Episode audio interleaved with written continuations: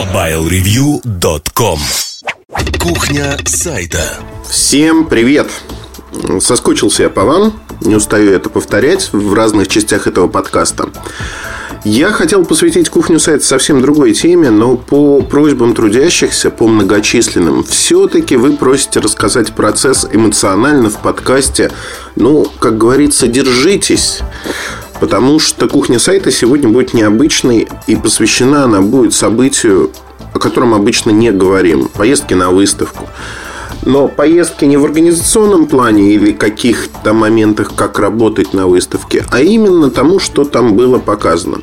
Не секрет, эту мысль я озвучивал неоднократно в течение последних двух лет, наверное, о том, что Америка становится технологическим лидером, если мы говорим о телекоммуникациях.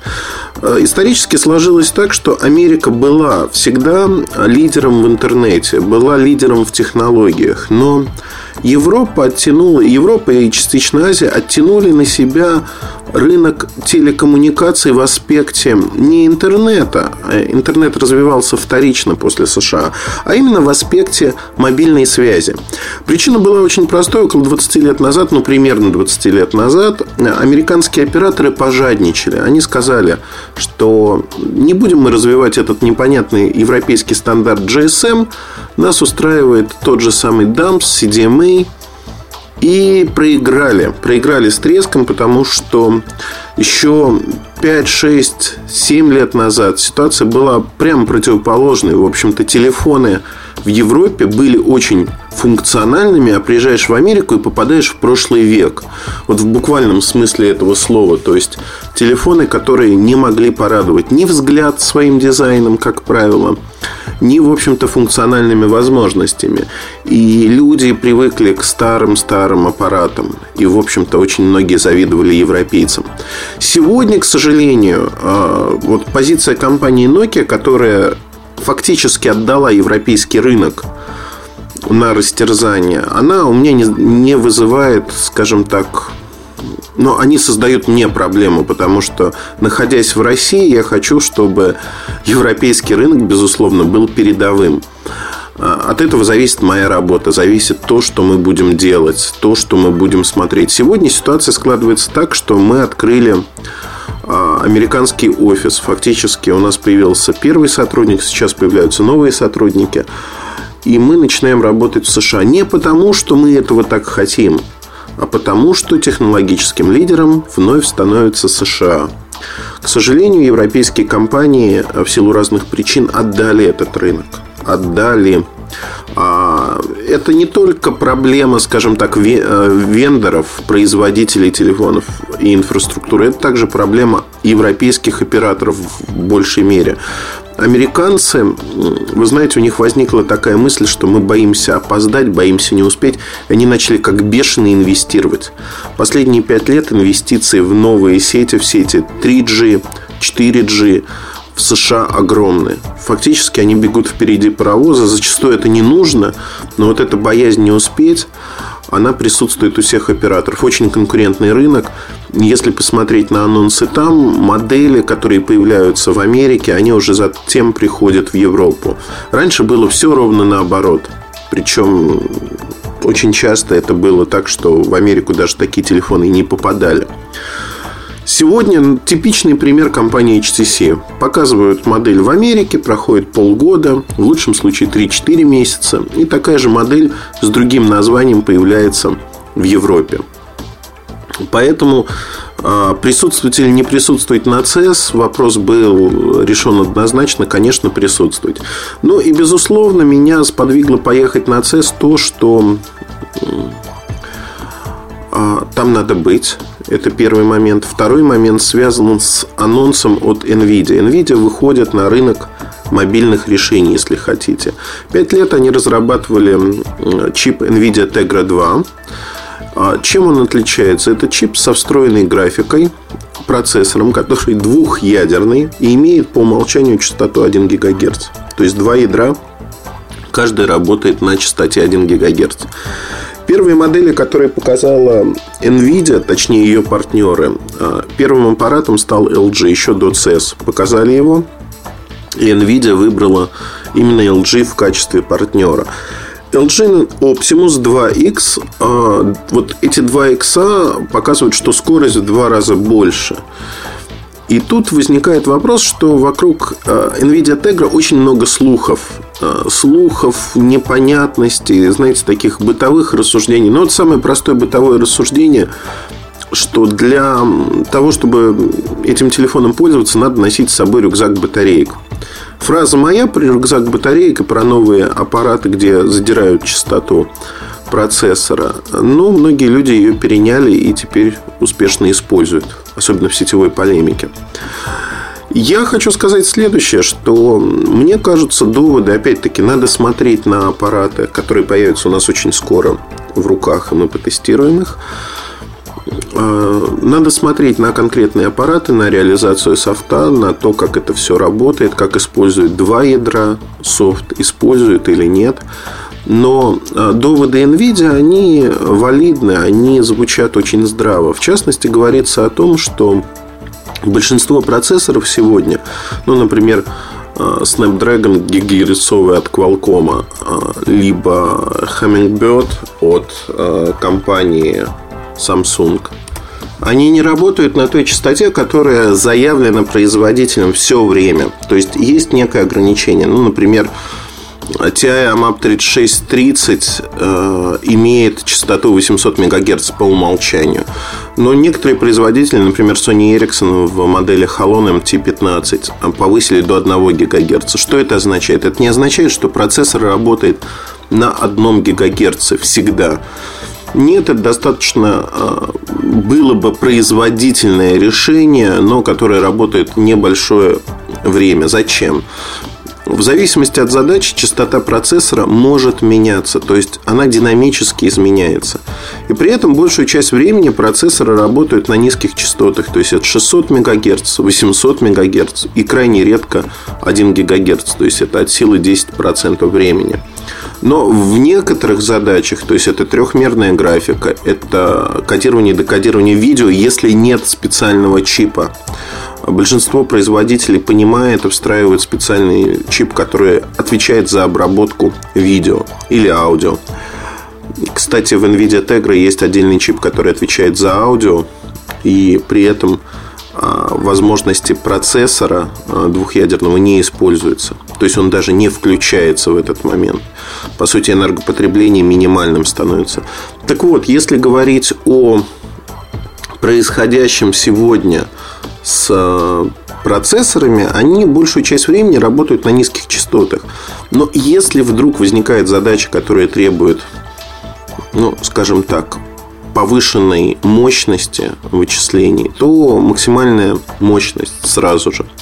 Тут возникает такой вопрос, что на максимальной мощности энергопотребление э, оно становится также максимальным. То есть батарейка на глазах начинает садиться. Э, двухъядерные процессоры, они ведут себя иначе. То есть у вас больше в два раза мощности. Если программа оптимизирована под использование двух процессоров, или не оптимизирована, но э, с помощью там, некого интерпретатора может запускаться таким образом, то возникает момент, когда вы действительно получаете другую производительность. Вы получаете возможность работать быстрее. При этом работа двух ядер, допустим, на 600 МГц, она дает больше производительности, чем у гигагерцового процессора, не загружает так батарею, энергопотребление так сильно не растет. И, в общем-то, все от этого выигрывают. Действительно, вот эти доводы, которые приводятся в исследованиях NVIDIA, они имеют под собой основание, на мой взгляд. А более того, мой друг из компании Motorola использует Motorola Atrix 4G. Это второй аппарат с NVIDIA Tegra 2. Использует как свой основной телефон. А до этого у него был XT720. И он как бы говорит, что на данный момент у меня примерно при том же объеме звонков, смс и прочих вещах телефон работает в полтора раза дольше. В полтора раза. При этом надо отметить, что там батарейка выросла значительно. То есть э, разница, по-моему, на XT720, я боюсь ошибиться, но полторы тысячи миллиампер это максимум, а может и того меньше. На новом 1930. То есть, э, как минимум, ну, на треть выросла батарейка, а время работы выросло не на треть, а на половину. Ну, то есть, явно, что это связано с платформой. Будем изучать этот вопрос. Но бум, скажем так, того, что в телефоны приходят двухъядерные процессоры, он означает простую штуку. А именно, а, телефоны становятся очень похожими на компьютеры. И фактически через какое-то время мы столкнемся с тем, что наш компьютер будет помещаться к нам в карман. Я думаю, на мой взгляд, вот для меня лично, ограничением становится объем памяти в таком устройстве. То есть мне сегодня на ноутбуке хватает диска на 200 гигабайт. 200 гигабайт – это диск, где можно хранить видео, музыку какую-то, а, рабочие файлы, почту. Ну, то есть комфортно работать. В момент, когда 200, 250, 300 гигабайт с учетом развития э, всех составляющих файла становится больше появится в мобильном телефоне, э, станет э, возможным использовать его как замену некому ноутбуку, компьютеру, если хотите. Более того, вот модель Atrix 4G на NVIDIA Tegra 2, она очень интересна чем? Это Android 2.3 более того, это Android необычный. Необычный тем, что сделали в Motorola. Сенсорный телефон, э, помимо того, что здесь используется процессор NVIDIA Tegra, я уже устал повторять это, запомните, я не буду возвращаться к этому моменту, наверное. Помимо этого, э, для него выпустили ряд аксессуаров. Э, один аксессуар, он напоминает таковой для Milestone или дроида, если хотите, настольная подставка – но отличие заключается в том, что вот это HD Multimedia Dock имеет три USB разъема, HDMI разъем. Вы можете подключать клавиатуру, мышку, внешний экран и работать на них с вашим телефоном. При этом браузер впервые в истории, вот, э, до этого никто так не поступал. Когда вы работаете на телефоне, то есть он не подключен никуда, ваш браузер это обычный браузер – ну вот в нем нет ничего отличного от других Android телефонов. Как только вы подключаете вот эту всю периферию, ваш браузер превращается в обычную настольную Mozilla. То есть это обычный настольный десктоп-браузер со всеми плюшками, со всеми возможностями и тому подобными вещами.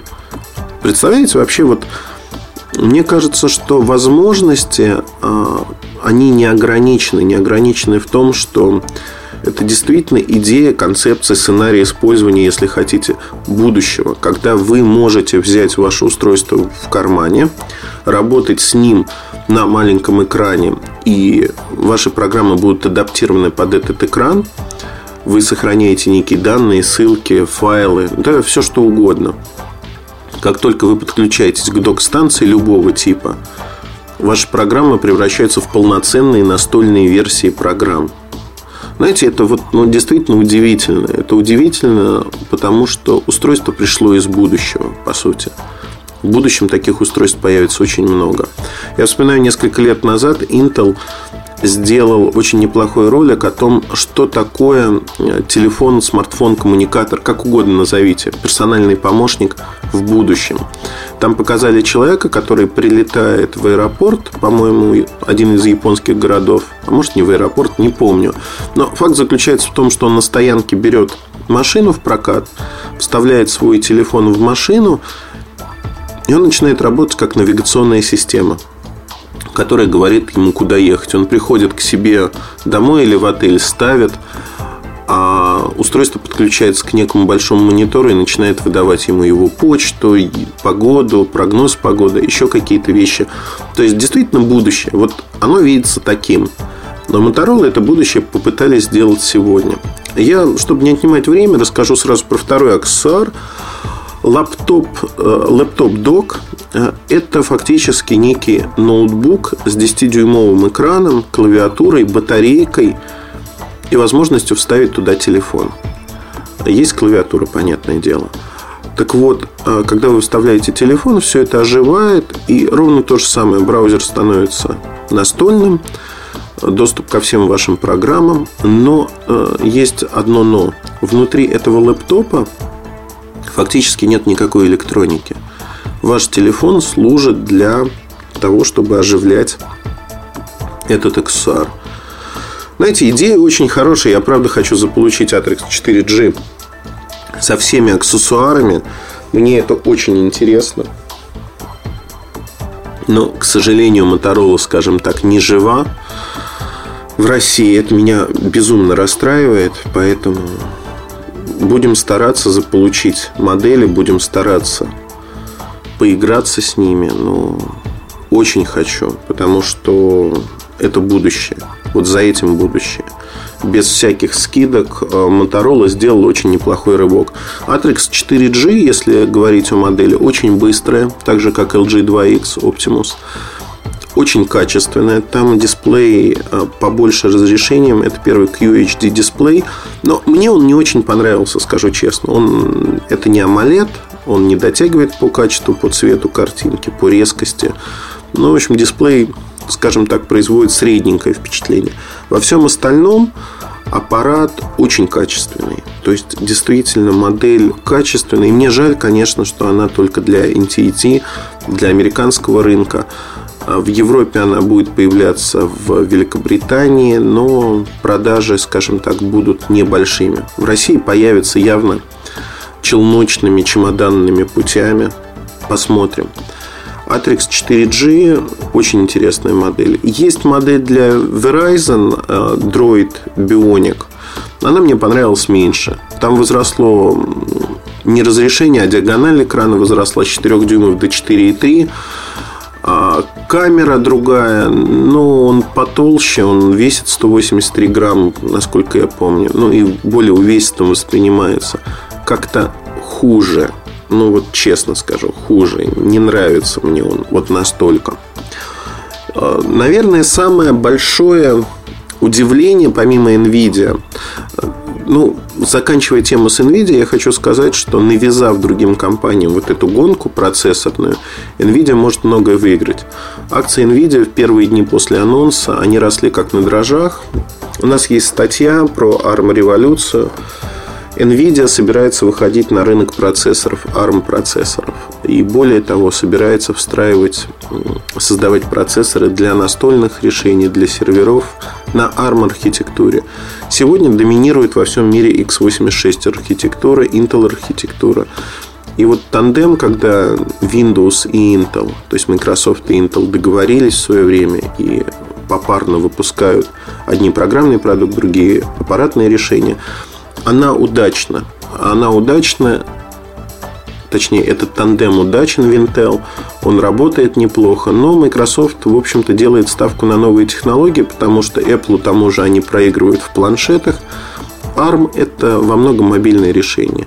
И количество мобильных э, приложений, количество мобильных устройств, оно растет как на дрожжах, оно уже сегодня превышает в продажах настольное решение. Microsoft хочет играть сильную роль на этом рынке. У Intel ничего подобного сегодня просто не существует. Это еще один пинок, кстати, в область MIGO, потому что сегодня ходят слухи, и я склонен им верить, что Харматан Маэма 6, он, ну, давайте вот в сторону немного уйдем, раз витиевата мысль пошла. Nokia вообще не присутствует в США практически. А на CES Nokia не было. Там в официальном блоге Nokia была запись «Мы на CES» и показали какое-то решение от какой-то компании, которая до кучи сделала его еще и для Symbian. Ну, что могу сказать? Жалко. Жалко бывшего лидера. С Migo происходит очень странная ситуация. В частности, была модель изначально N9, которая известна как N9. Были утечки по ней, фотографии. Так вот, сейчас ходят слухи, я склонен им доверять, что эту модель отменили. Потому что она построена на другой архитектуре, на архитектуре не от Intel. И Intel хочет, чтобы Nokia показала первый свой смартфон на Migo уже на архитектуре Intel, что это якобы будет хорошо. Проблема заключается в том, что это не будет хорошо в силу простой причины – у Intel сегодня не существует мобильных платформ для мобильных устройств. Я не имею в виду планшеты, я имею в виду именно мобильные телефоны. То есть энергопотребление все равно достаточно высоко. Мигоу прожорливая система, если сравнивать ее с тем же Symbian. И добиться там, хорошего времени работы практически невозможно. То есть Nokia роет сама себе яму. Если это случится действительно так, если здравые люди к сожалению, их осталось не так много, не возобладают, то мы увидим очередной epic fail от лидера рынка. И о лидерстве в сегменте смартфонов им придется надолго забыть. Сегодня, к сожалению, опять-таки подчеркну, что люди, которые развалили де-факто Symbian, которые вот э, эти 3-4 года метались то туда, то сюда, день за белых, день за красных, они сегодня дружненько, почувствовав, что корабль тонет, где-то около года назад переметнулись в Мигоу. Я встречался с а, некоторыми людьми, и еще до встречи я знал только одного человека, который предложил, собственно говоря, встречу.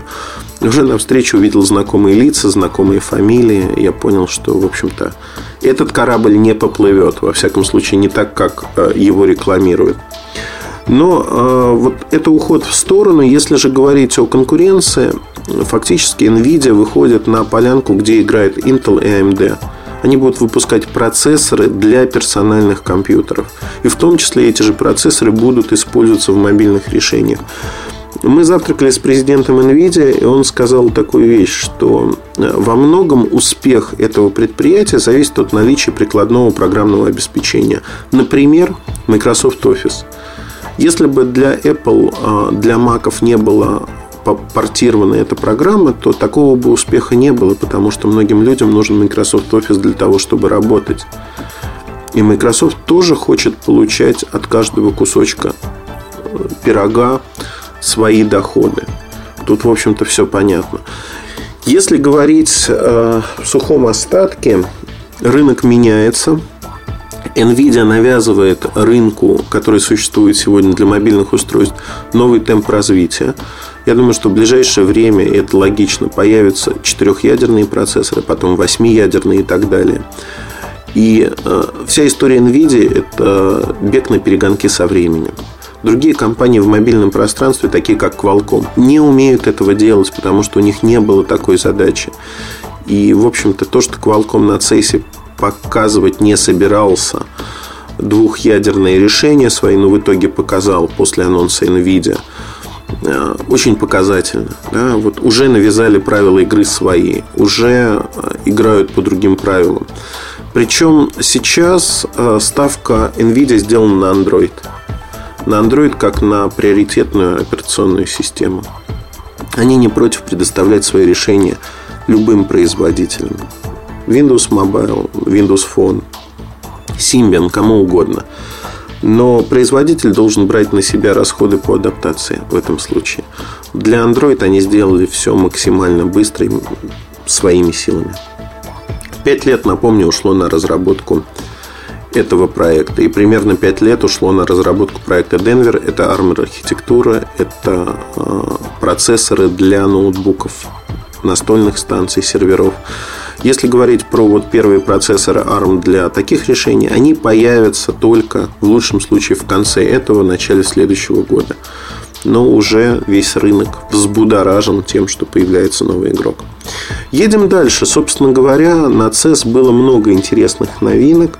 В частности, анонсировали Sony Ericsson ARC, X12 Anzu, если хотите. А, модель внешне она вызвала ажиотаж. То есть по дизайну модель действительно очень приятная, она из пластика, но это э, не так страшно. Мы знаем, что Galaxy S тоже из пластика, но мало кого это остановило. Модель очень популярна.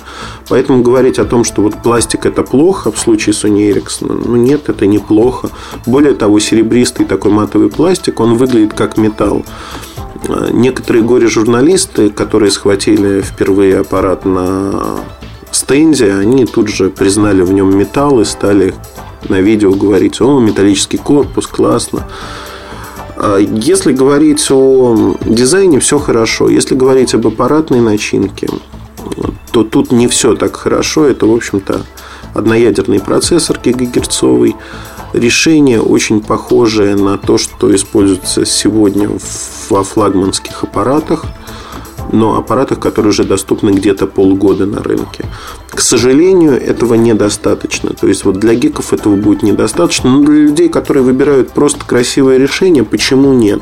Главное, что впервые, наверное, Sony Ericsson сможет выйти с валидной версией Android 2.3. Версия, с которой выходит аппарат на рынок. 2.4 обновление, скорее всего, будет. Вообще, э, вот тут есть такой опасный момент посмотреть а как будут обновлять версии для нового поколения устройств, потому что для старого уже обновления отменили. Фактически вот обновились до 2.1, там X8, обновили и все, сказали, а дальше обновлять не будем, потому что сил у нас на это нет. Вот если силы на обновление в новых моделях останутся, то это будет хорошо. Если нет, многие отвернутся от Sony Ericsson, потому что Android хорош тем, что обновления должны приходить. Да, можно с этим спорить, можно ругаться, можно говорить все, что угодно, но обновления должны быть. Это, если хотите, норма. Едем дальше. А, у меня по поводу Sony Ericsson в бирюльках 102-х, насколько я помню, я рассказал, собственно говоря, о том, что есть первые-первые признаки того, что компания, возможно, оживет, оживет немного. Но насколько это так или не так, посмотрим. Сегодня же я хочу затронуть, наверное, другие компании, которые были представлены на CES. Потому что Sony Ericsson, кроме этого, ничего не показывал. Все остальное припасено для МВЦ, либо перед МВЦ будет показано. А, так вот, если говорить о том, что Sony Ericsson сделал – Надеюсь, что оживет компания. Очень хочется в это верить. Едем дальше. А, очень много было буквально засилия таблеток на Android. Знаете, этакий симметричный или несимметричный напротив ответ iPad. Вот буквально любая компания, вне зависимости от размера, показывала свои таблетки. Я поиграл очень плотно э, с так чтобы про отличные от Android таблетки вспомнить, с э, BlackBerry Playbook. Устройство не вылезано, оно появится в марте на рынке. И не вылезано, там есть некоторые проблемы. Концепция сама мне нравится. Экран средненький, углы обзора не очень хорошие, тяжеловатое устройство, 7 дюймов. Ну, в общем-то, для того, чтобы понять, как с ним работать, я приглашаю на наш канал mobilereview.com на YouTube. Там есть видео 10-минутное о работе с э, BlackBerry Playbook. Фактически в этом видео понятно все, как работает, как выглядит интерфейс. На словах, честно скажу, ну, неблагодарный этот труд описывать рюшечки интерфейса. В целом мнение такое, устройство сыровато, Рекламируется оно очень активно в США как а, первый бизнес-планшет, корпоративный планшет. А, посмотрим, как мне кто-то сказал с иронией, наберите в интернете про бизнес-планшет, вы увидите, что BlackBerry пользуется дикой популярностью. Я не думаю, что популярность в интернете того или иного слова, словосочетания или модели, она отражает реальное положение дел того, кто будет покупать, как покупать и для чего устройство. Но вот не думаю, я не ставлю знак тождества или равенства между этими понятиями.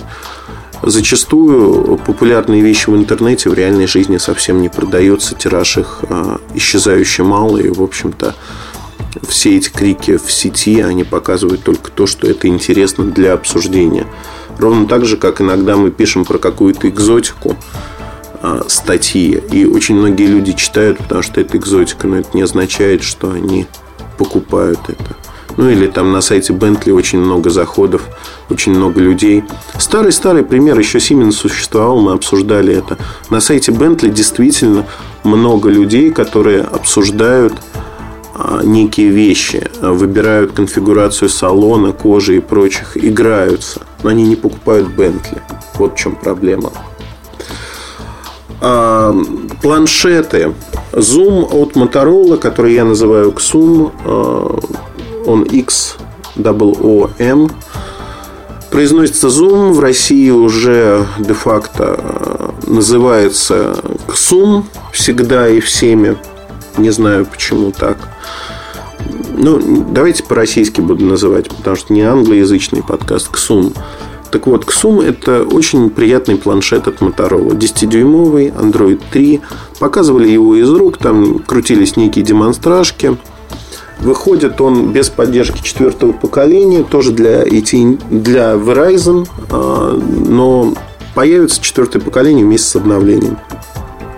Ощущение полное сложилось, что Honeycomb Android 3.0 будет это не ощущение, он будет только для планшетов, не для мобильных телефонов.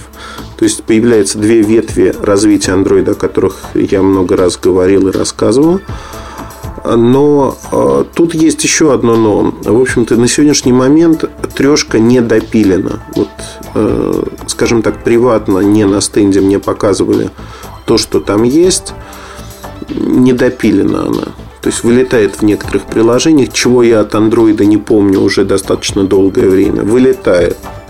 Обещают, что в течение месяца до какого-то стабильного состояния доведут. То есть во многом это зависит от компании Google, не от Motorola в данном контексте. То есть Google затягивает. Затягивает по разным причинам. Хотят сделать хорошо, красиво. Действительно, там есть некие красивости. Прорыва вот такого особого нету. Адаптировано под высокие разрешения на планшетах. Адаптация неплохая. Посмотрим. Я не думаю, что а, этот продукт, скажем так, он превосходит iPad во всем. Более того, я считаю их равноценными. Ну, учтите, iPad уже полгода минимум, даже больше. И iPad скоро получит обновление. Вот. То есть, считайте, через год даже выходит продукт, который встает вровень с iPad, а дальше iPad получает что-то еще будет достаточно интересная конкуренция. Я думаю, что Google здесь все-таки в роли догоняющего выступает. В роли догоняющего, поэтому претендовать на львиную долю рынка они не смогут. Продажи будут хорошими, безусловно. Э, ну, вот про планшеты, знаете, действительно говорить особо не хочется. Zoom или Zoom, как хотите. Он был одним из самых интересных. Playbook был интересным. Dell Strike 7-дюймовый на NVIDIA Tegra, ну, не особо интересный. Acer такой же, 10-дюймовый, тоже неинтересный. Я даже видео снял и не стал вставлять в статьи, потому что ну, планшет, ну, причем там Android не трешка, а 2.3 стоял. Ну, знаете, планшеты и планшеты, в общем-то, ничего особенного нет. У каждого свое видение того, что с ними делать. Мне скорее понравилось то, что появилось разнообразие. Вот за разнообразие. По Аксарике было не так много интересных решений, о них мы писали, равно как и вообще про все другие компании. Основные события я описал, чтобы не затягивать подкаст. Это NVIDIA. NVIDIA выход в мобильное пространство, NVIDIA Tegra 2. Это выход на рынок процессоров с ARM-процессорами, со своим дизайном. Это выход таких значимых моделей, как а, LG 2X Optimus. Это выход Atrix 4G и аксессуаров к нему. Motorola Bionic. Motorola Click 2 не стал описывать, но обычный средний аппарат на андроиде. Собственно говоря, наверное, все, что стоило знать вот о происходящем там. А, порядка 20 статей из CES у нас есть на сайте. Можно найти в разделе а, статьи, выставки, соответственно, CES 2011. Если вы не ознакомились с ними, посмотрите. Можете посмотреть видео на канале YouTube MobileReview.com. Там тоже порядка двух десятков видео. В общем-то, они появились сразу с выставки, с пылу с жару, что называется. Будут вопросы, оставляйте их в форуме, с удовольствием отвечу. Но в целом, я еще раз хочу подчеркнуть, Америка стала технологическим лидером. Хотим мы этого или нет. К сожалению, Россия находится в сфере влияния Европы, поэтому мы э, в стане отстающих, догоняющих уже. Вот, к сожалению, так. я очень недоволен тем, что европейские операторы упустили свои возможности. Я недоволен тем, что они выступают в роли догоняющих. И вендоры тоже. В общем-то, это большой минус для нас, как для медиакомпании. Удачи, хорошего настроения, всегда ваш Ильдар Муртазин. MobileReview.com Жизнь в движении